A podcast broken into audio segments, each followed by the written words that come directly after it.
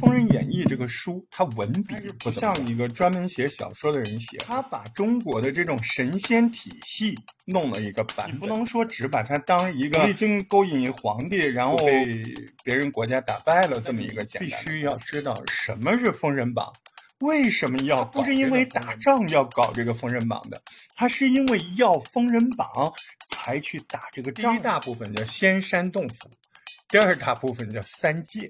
人家那个元始天尊自己的爱徒宝贝疙瘩，好不容易对自己培养出来，那十二个人，人家也不愿意跟你走。封神榜有封印作用，勾魂摄魄，只要你被打死，你那个魂魄嘘就会被截留到那个榜里。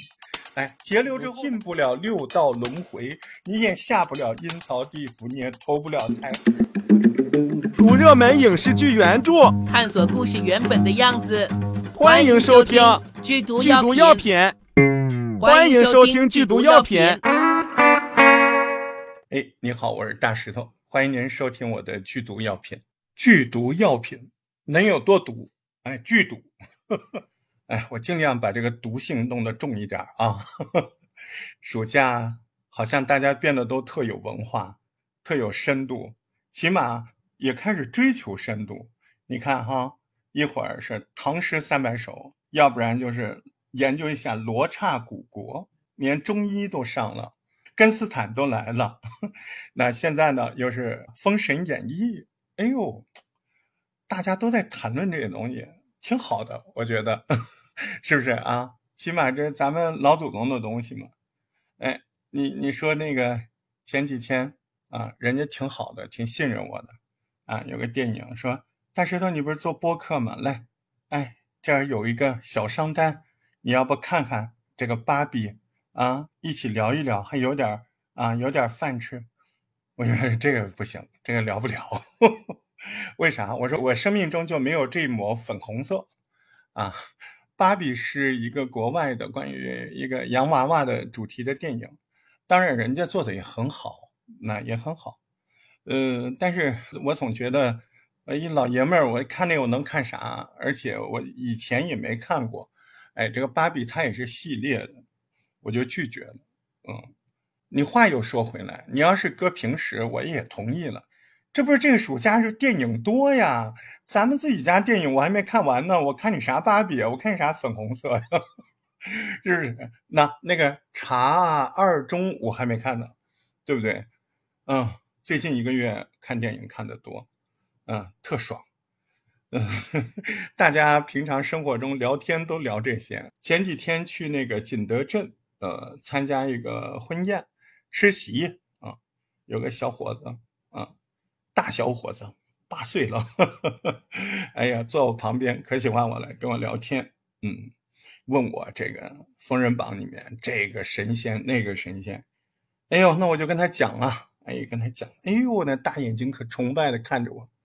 嗯，说了差不多了，爸爸来了，他就撇过头看着他爸爸那个表情，哦，那个小表情，就想你看人叔说这么好，问你你啥都不说，他爸爸就笑说你呀，大石头，你又害了我了，我妈回去要补课，补就补呗，你说你为人父母，你你咱们也是中国人，你说这些东西多少了解一点也挺好的，是不是啊？《封神演义》这个书它挺特别的，哎，它也不是那时候人写的，它是到明朝有个姓许的，有人说他是说书的，也有人说他是写文章的，是印书的，这个就无从查考，都有。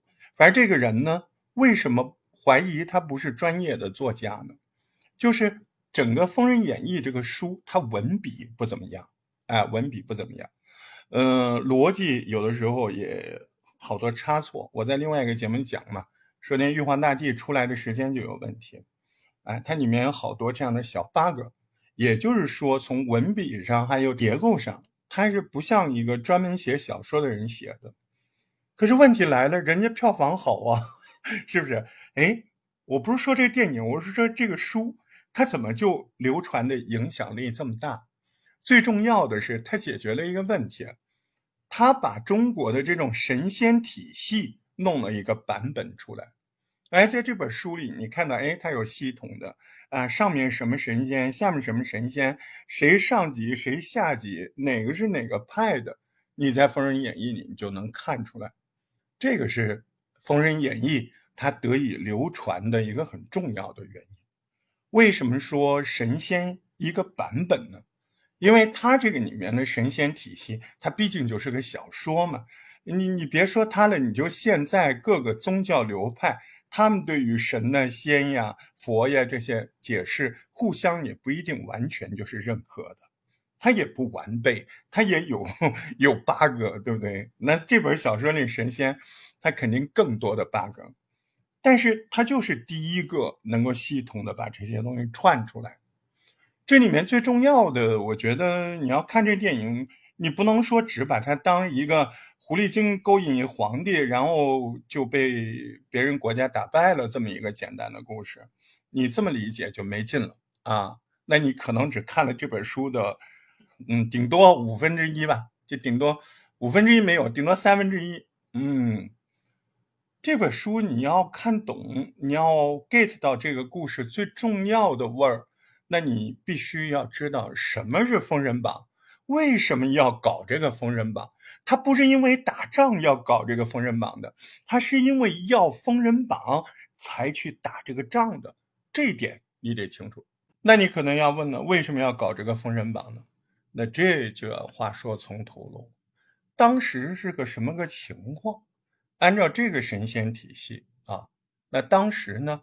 哎，我们来说一下那个所谓的世界。混沌初开，开天辟地之初，那就有几位先天圣人，先于天的圣人啊，那很清楚，就比天还早。你像盘古，他都能开天，那他肯定比天要早嘛。还有女娲，还有三皇啊，伏羲、炎帝、轩辕，那还有红军道人，还有他弟子太上老君、元始天尊、通天教主。还有西方教主，就是接引准提道人。那这些圣人呢，叫做先天圣人，先于天呢，混元大罗金仙。那除了他们之外呢，那就多了去了。它分个体系，两大部分啊。第一大部分叫仙山洞府，第二大部分叫三界。仙山洞府怎么说呢？仙山洞府就是禅教、截教。那禅教呢，这个禅是。门字里面加一个丹啊，禅教主要是昆仑山的这些仙道修仙的人，昆仑山修仙的叫禅教。那截教呢？截取的截，把一个东西截断那个截啊。截教主要是海外仙士啊，方外术士，特别是各种啊小动物成仙的得道的啊，禽兽啊都修炼成仙了，这种都在截教啊。截教、禅教。是仙山洞府，那三界呢？三界是昊天上帝统治的天庭，啊，商朝纣王统治的人间，还有女娲统治的妖界。哎，你会发现纣王这个的人间，在这个时候是不是跟天庭和妖界是平等的？对呀，所以说纣王灭了之后，世上再无人皇，就是这个道理，只有天子了。哎，纣王没有了，人类的这个首领就成了天的儿子。你看看，这也是《封神榜》《封神演义》一个大坑吧？是不是大阴谋？本来是平等的，现在成了他儿子。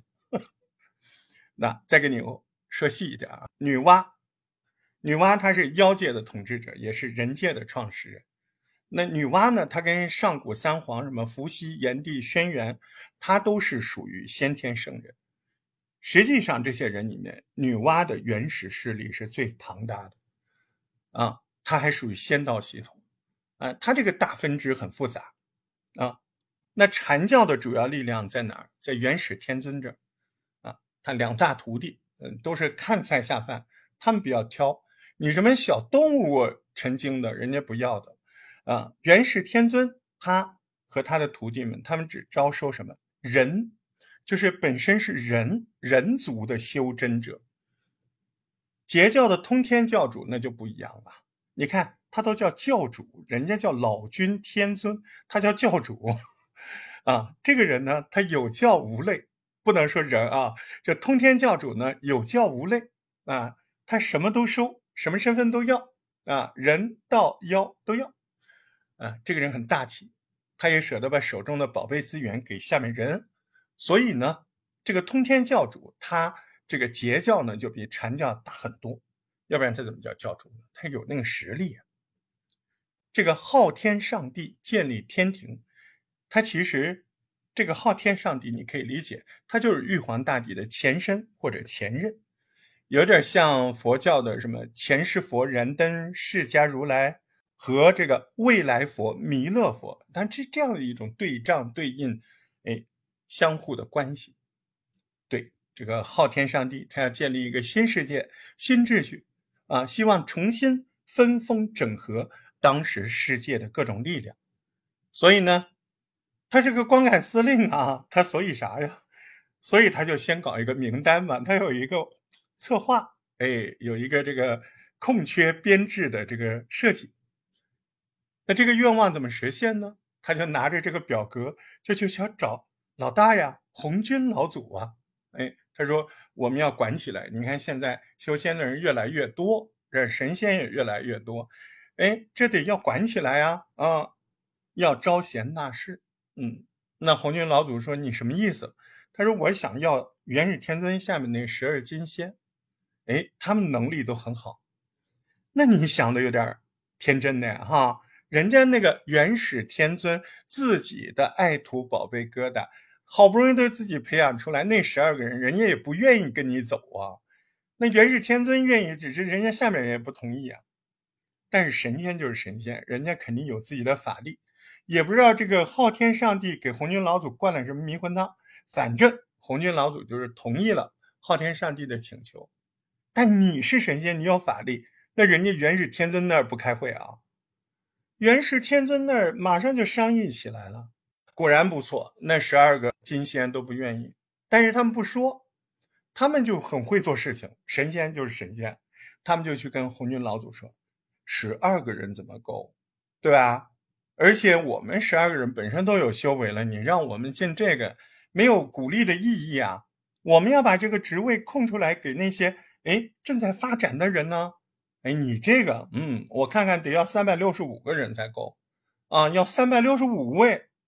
哎呦，怎么怎么一说？哎，最后这个计划就变成了怎么样呢？啊，海选不了，那我们就抽选嘛。那你就各方教派都得给人。什么禅教啦、截教啦，还有人道啊，各个部分里面你就抽调呗，把人抽出来，凑成这个班子三百六十五号。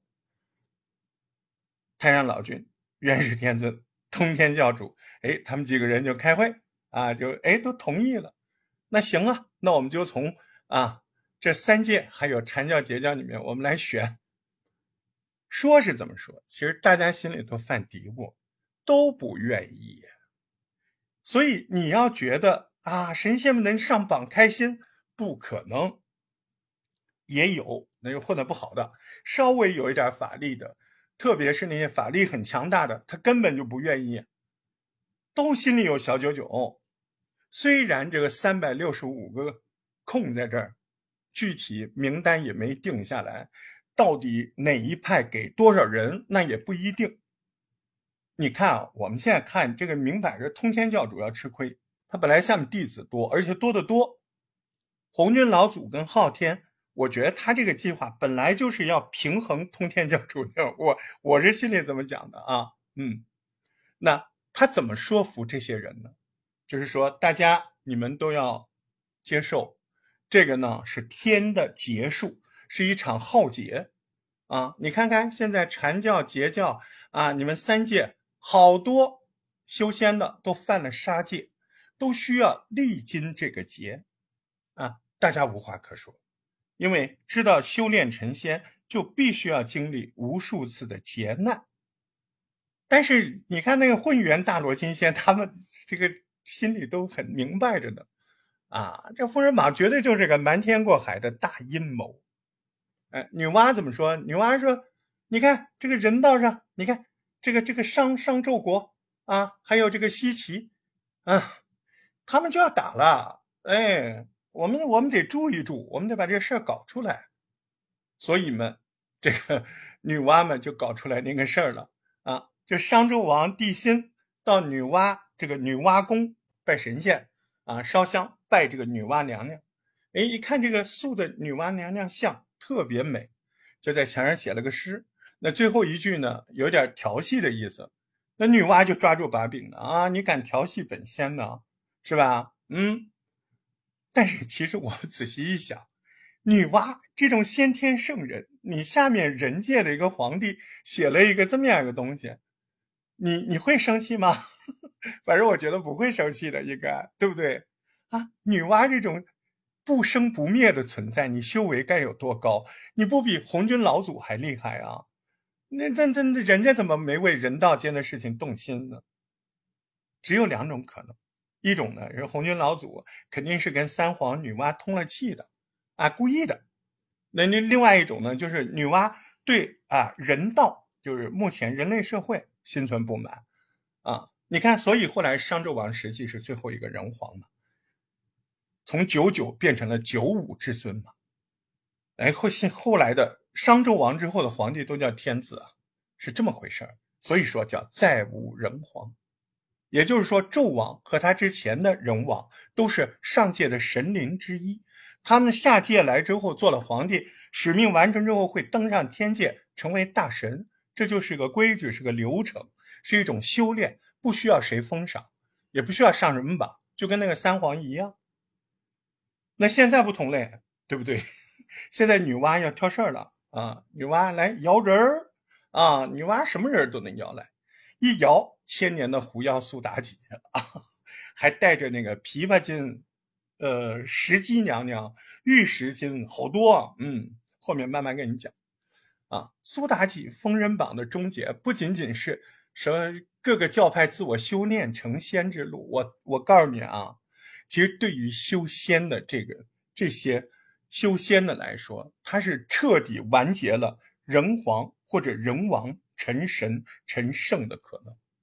也就是说，告诉你啊，以前的皇帝不用修炼。他死了就是神，那到周王之后就不是了，你只是凡间的天子，所以降级降格，受制于昊天大帝。所以封神榜是不是一个天大的阴谋？是对无数修真者的血洗，还有重新的洗牌吗？哎呦，这个消息一出来，那太上老君、元始天尊，那都在自己家仙府洞口都竖了牌匾了，门一关啊，在家里。叫敬诵皇庭，什么意思？就安静的读他的经文啊，要求弟子呢啊，你关门，呃，你学习啊，不出去，不出去不就没事吗？不打不就不死吗？啊，不死就上不了封神榜啊！哎，都精明着呢。这么多人上封神榜，为了这个事儿反抗或者抗争，所以可见他们就是不愿意去上封神榜，真不是什么好事情。封神榜有封印作用啊，勾魂摄魄，上榜单的各路豪杰，不管你是什么禅教、截教、人道，不管你是人是妖，只要你被打死，你那个魂魄嘘就会被截留到那个榜里。哎，截流之后呢，你就进不了六道轮回，你也下不了阴曹地府，你也投不了胎，你是直接被勾引到封神台上，进入封神榜的名录。这对于那些修仙的人来说意味着什么？就是封印两个字，你的肉体不见了，肉体跟灵魂强制分离，魂魄被封印了，你多少年的修为能耐没了，你就是个死魂灵。哎，这时候只有姜子牙给你封神，你才能够重新获得修真之前的这个能量。哎，即使这样，你以前的法宝什么的都被人拿走了。你实际能力还是削弱了，这就是他们为什么反感、痛苦还恐惧，啊，憎恨都有啊。痛点就是这个。封神榜意味着生离死别，对于那些修仙的人是就是啊，啊，他本来修仙是要长长生不老，现在搞这个，你是不是背道而驰了？哎，把它定格了，把它限制了嘛？修仙，你不说鸡犬升天，就就修仙者自己的心愿，他希望通过自己修炼，还有高人的指点，或者借助什么外物，像仙丹呐、灵药啊，来达到什么至高的境界啊，无上天啊，什么天人合一啊，成为混元大罗金仙或者圣人。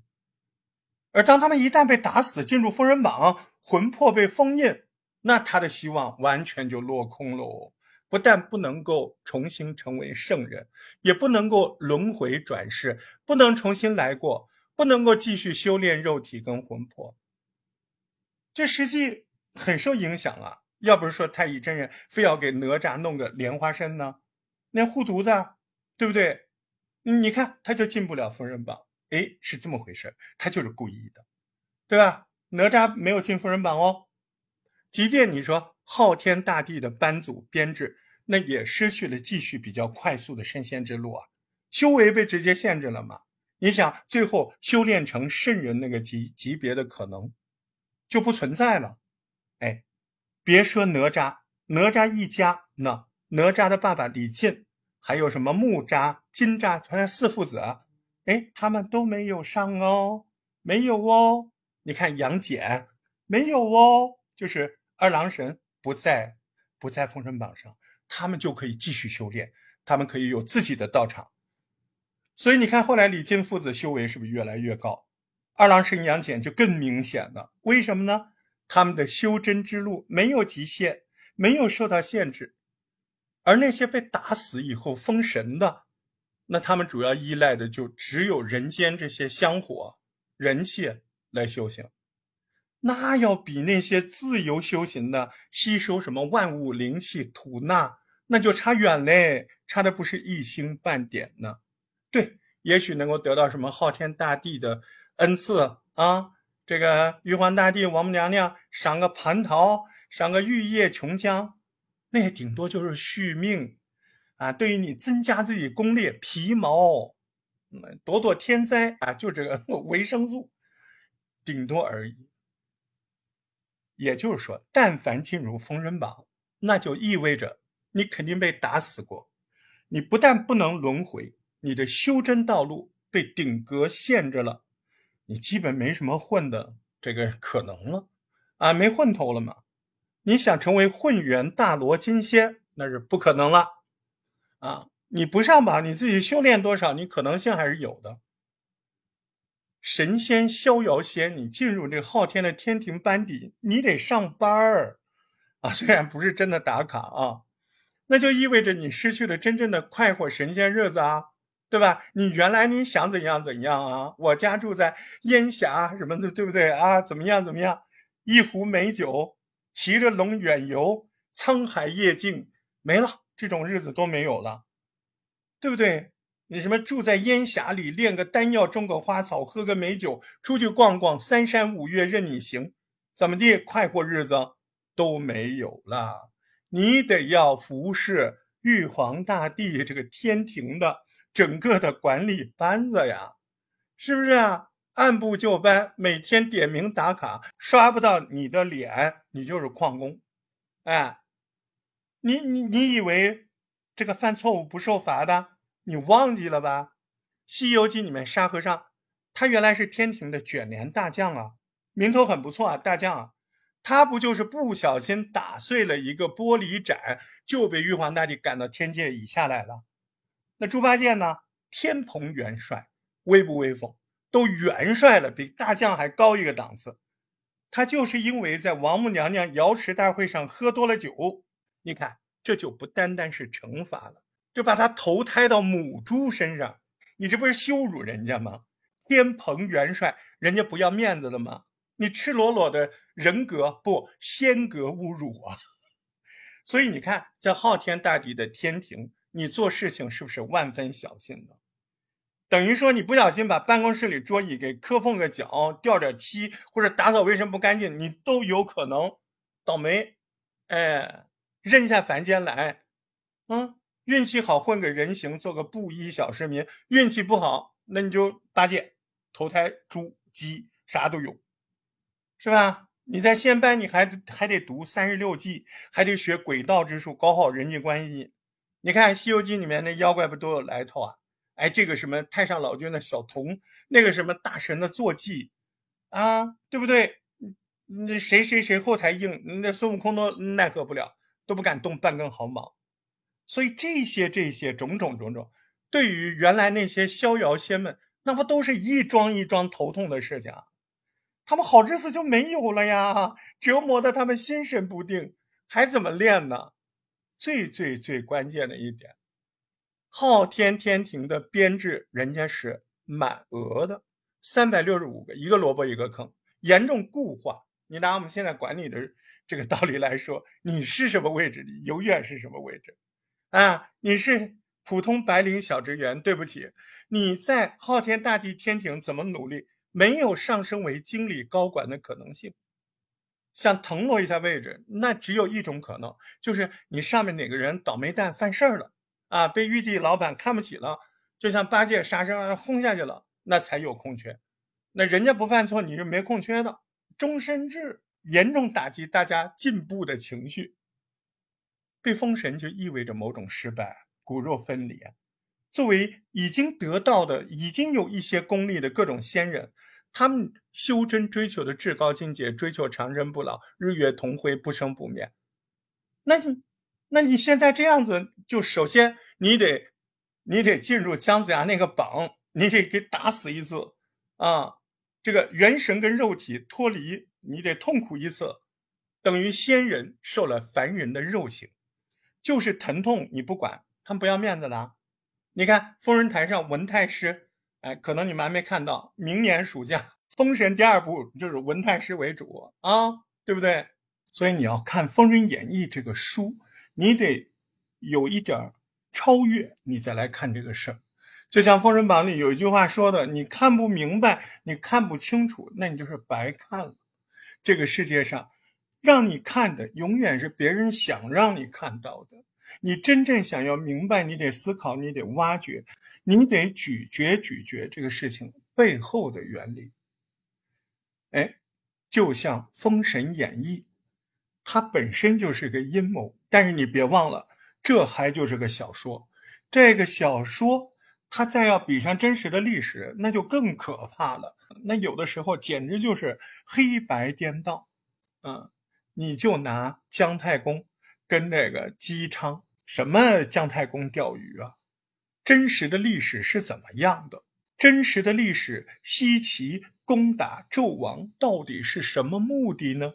这里面说到周文王怎么去讨伐这个荒淫无道的纣王，纣王无道昏庸，天天跟狐狸精待在一块儿，把那些忠臣都给杀害了。怎么样？怎么样？怎么样？其实这些我们都是从传说中、从文学作品当中啊，那些被艺术化了的，哎，这些里面去了解到的。那从历史的角度，我们要去看到有证据的东西，其实这件事儿还真挺有讲头的。因为目前出土的关于这些事情的一些历史的文字的证据，首先就是这个墓室。牧野大战的牧，放牧的牧，誓言的誓，这个东西呢，它就等于说是伐纣檄文。什么叫檄文？檄文就是我要打你这个纣王了，我我师出有名啊，啊，你有什么罪状？哎，你有什么原因我要打你的啊？那这个牧氏这个讨贼檄文，他是怎么说的呢？它里面有这么几句话，他说：“今商王寿。”为妇妇女的妇，为妇言适用，婚气绝，四四福达，婚气绝，遗亡父母弟不敌，乃为四方之多罪逃补，是崇是长是信是实。大概什么意思呢？就是说，哎，好像你专门听女的的话，哎，你还不重视祭祀，你还启用啊平民奴隶，哎。在这个檄文里面，我们所知道的什么残暴之举啊，什么酒池肉林呐，狐狸精呐，一样都没提到啊。你说有提到啊？他不是说为妇妇言适用吗？哎，这里要注意了，为妇言适用这个妇，她还不是女性的意思，她是个女的，但她只是一个女的。这个妇是谁？这个妇应该算是纣王的上一代，叫妇好。哎，妇好，妇好墓都出土了，真的有这个人呢，对不对？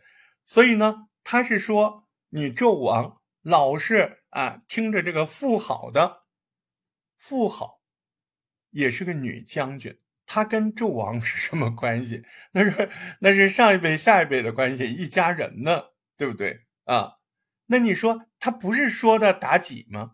那我跟你说说真实的妲己，历史上真的有妲己这个人啊。史料记载，公元前一千零四十七年，牧野之战的前一年，纣王发兵攻打有苏部落，确实得到了一个叫妲己的女人。可是，一年都不到，十一个月，牧野之战就爆发了。随后，商朝就战败了。纣王就是如果天天和妲己在一起，那也就是十一个月。但事实上，根据历史的考究，这一年他们俩，纣王和妲己都不可能在一起。为什么呢？因为当时纣王五十九岁，正在攻打。徐夷就是现在江苏徐州那一带，那个战争打得非常艰难，前后打了两年多。纣王很重视，他就在一线。在这种情况下，一个战败部落线上的女子，对当时的纣王能产生多大影响呢？再说那个妇好，一九七六年妇好墓出土了，为妇颜氏用到底是怎么回事？位于河南安阳殷墟这个妇好墓被发现，墓中出土了甲骨文，清楚的记载她是商王武丁的妻子，她也是中国历史上有据可查的第一个女将军。她不仅率军东征西讨，为这个商王武丁拓展疆土，而且武丁的各种祭祀也是由妇好来主持的。也就是说，女子参政。在商朝早有风气，整个周朝没有任何女子参政，女子是绝对不能参政议政的。这说明什么？商朝跟周朝两个朝代对女权的态度完全不一样。学者认为，把为妇言氏用归为纣王的罪者，那不过是周武王出兵的托词，而且里面还有着婚契绝祀祀什么？说纣王不重视祭祀。啊，你怎么都不坚持用活人祭祀呢？哎，你听出来了吧？问题来了，跟我们想的不一样。你看，周文王去攻打的时候说：“你啊，怎么这么开明？你怎么还能用女的啊？你怎么不坚持用活人祭祀？你看看，你看看，所以可能跟我们想的真的不一样哦。可能呢，周文王。”他是站在传统的啊人神合一这个基准，哎，在那个商周时代，那神就是祖先，神跟仙是有区别的啊。有空我我我再做节目跟你们说啊，他们就觉得哎，你应该遵照老祖先的遗训，你不坚持，你就是有罪，所以我要打你啊！你还听那个富好的，你搞那么多新鲜玩意儿干嘛？啊，那原来我们都拿活人祭祀，就你好，你现在不拿活人祭祀，你这是不重视祭祀，我要打你啊！所以这也是个问题。在这些问题里面，我们就会发现，可能我们想象的那个 周文王，跟我们想象所谓的荒淫无道的纣王，他可能跟真实的历史都有偏差。你看第三点，他还说了。你怎么敢不用那些贵族呢？你怎么能够启用普通老百姓做官呢？啊！我要打你！你看，这是第三条。这反过来，我们现在看，觉得纣王挺好的，挺开明的，对不对？啊，有女的，嗯，只要她厉害，啊，我就听她的。哎，这个有有普通的老百姓的这个子民，他们只要有才能，我也不拘一格降人才。啊，这个祭祀老是用活人，太吓人了。哎，我不用，我还不如把这些人留着去打仗啊！我不用活人祭祀啊！这三点难道有错吗？可是这三点就是周文王去讨伐纣王时候最重要的三个罪责。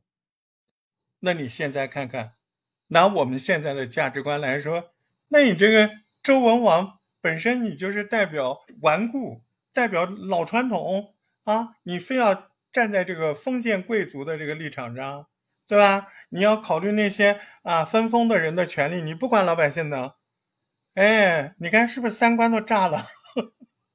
哎，还有，我再跟你说说你们喜欢的那个白月光，那个伯邑考。在《封神榜》第一部这个电影当中，有一个最动人的环节，就是伯邑考非常有孝心，为了去救爸爸，养了马，雪龙驹只有两匹哦，他自己就没想到要回来，他就是要去牺牲自己，把爸爸和弟弟救回来。你看这个导演，他太懂现在的人情审美了，有情，对吧？特别是当那么帅气的伯邑考。啊，被做成了肉饼，给李雪健演的那个周文王给吃了之后，那个感觉哇，那个戏剧张力太棒了。电影里面没有啊，传说当中，爸爸吃完了自己儿子的肉做的肉饼之后，他忍着到了这个城市的一个拐角，他忍不住就吐出来了。那历史传说呢，是吐出来的是一群小兔子，当地的人民。为了纪念救自己父亲和弟弟的伯邑考，就把周文王把自己儿子吐出来的这个地方呢，叫做兔儿冢，嗯，吐出儿子的冢嘛，坟墓嘛，对吧？兔儿冢，这是美丽的传说。但是前两天有个研究历史的叔叔告诉我，说大石推，嗯，历史是残酷的，姜太公钓鱼有可能是假的。我说我知道，我知道即将联盟，对吧？人家两个两家联姻都联姻了几百年，怎么还需要去找他？他说对呀，但是我要告诉你，伯邑考在真实的历史当中，很有可能是他爸爸自己把伯邑考给杀了，自己把伯邑考给吃了。我说不可能吧，这么残忍，他他有什么目的啊？他还真有目的啊。那么在墨子当中，原文里面就有叫“古越国东边木河之地，长子生下来就会被杀死吃掉，会对弟弟有利，对全家有利。楚之南淡人国，长子要分解而吃之，味美则献给君王。”啊，这是原文。当然，墨子里这一段它仍然是美化的。食长子这件事情，在商周那个时代。它是完全存在的，有很多的文献都记录了这个事情，包括《后汉书》，包括墨子，包括韩非子、《左传》、《管子》这些古代典籍当中，关于食长子这件事情，它主要有两个原因：第一个就是祭祀，第二个是实际的社会风俗。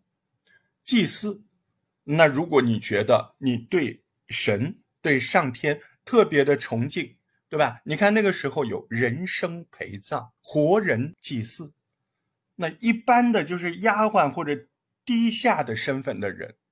那如果你祭祀的这个行为特别真诚，祭祀的这个事儿特别重，你这个祭祀很珍贵，那你把自己长子杀掉吗？哎呦，太吓人了！对，就是有很多历史记录杀首子。而祭天，这跟献星之祭，就是把新收获到的农作物、猎取到的动物、牲畜的头生仔献祭给鬼神。他当时是有这个记录的，明确的好多桩记录就是杀首子。所以这是第一个原因，他有祭祀的风俗。所以有的时候我们是带着美丽的滤镜去看历史，把这个毛玻璃给擦干净。哎呦！有的时候历史感觉 接受不了。